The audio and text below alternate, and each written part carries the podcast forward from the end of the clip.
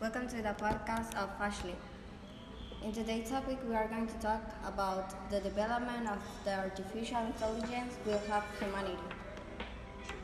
Okay, artificial intelligence continue to grow and facilitate process in companies in everyday life. Some of the most outstanding advantage offered by the use of the technology today increases evidence, all improves the efficiency of process considering the speed of work.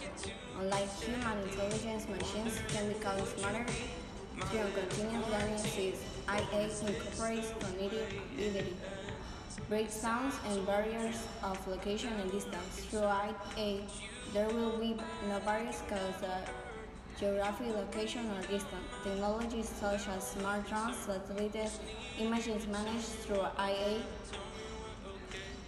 frees workers to perform operational tasks that not add value. Using the automation capacity of IA, tasks can be delayed through machine learning solutions, intelligent machines, and these ways employees can invest more of their time of tasks of analysis, design, creativity, planning, which will improve both their nutritional and the work environment of the companies. It generates more jobs than it eliminates. The goal of IA is to complement the work of humans, not compete with them. The formula to follow it combines the workforce and the capacity for learning, research and development assistance of the artificial intelligence, improves people's lifestyle. Technology Technological advances have contributed for decades for improving people's lifestyle. In fact, many of them have emerged with a specific purpose of improving the quality of life for people with disabilities. All the industry will benefit from artificial intelligence. However, the medicine and research industry are the ones that will create great advantage that will impact people's health, especially in those cases in which through IA, new treatments and diseases can be discovered. Expand and expand creative. Artificial intelligence as a platform to develop tools and solutions making use of creative to fullest. It favors the protective detection of fraud.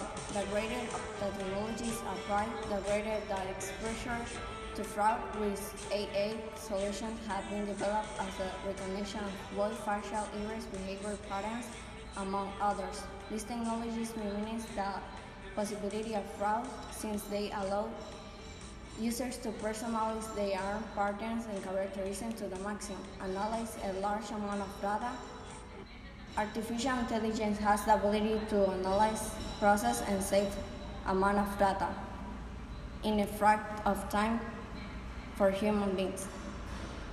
How does artificial intelligence help humanity? Artificial intelligence allows to carry out repetitive and routine and process optimization tasks automatically and without human intervention. All frees human from routine and repetitive tasks and allows them to spend more time performing creation functions. How impact does artificial intelligence have on humanity? ID, IA can drastically improve the efficiency of our workplaces and even increase our efficiency by taking on repetitive or dangerous tasks. How will artificial intelligence help us in the future? Driving will be safer for a machine than a person. Than a person. What is artificial intelligence and how will it change our future? Artificial intelligence is no longer science fiction. It is part of our daily life and is going to play a very significant role in our life of work technology. That means that of the term artificial intelligence had been the subject of debates for many years and def many definitions had appeared in this regard. They are not intended to replace or reproduce the functioning of human brain, but rather than one that seeks to expand its capabilities. Artificial intelligence is the scientific field of computer science that focuses on the creation of programs and machines that can show behavior considered intelligent. Increasingly, artificial intelligence is an implicit part of lives at the same time. The labor market of professional training in STEM education is expanding.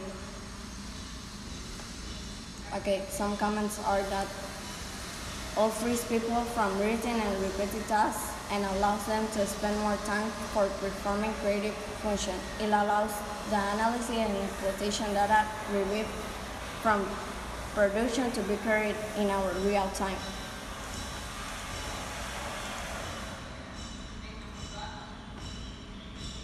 Okay, thank you. Let's see, Catherine, you're next.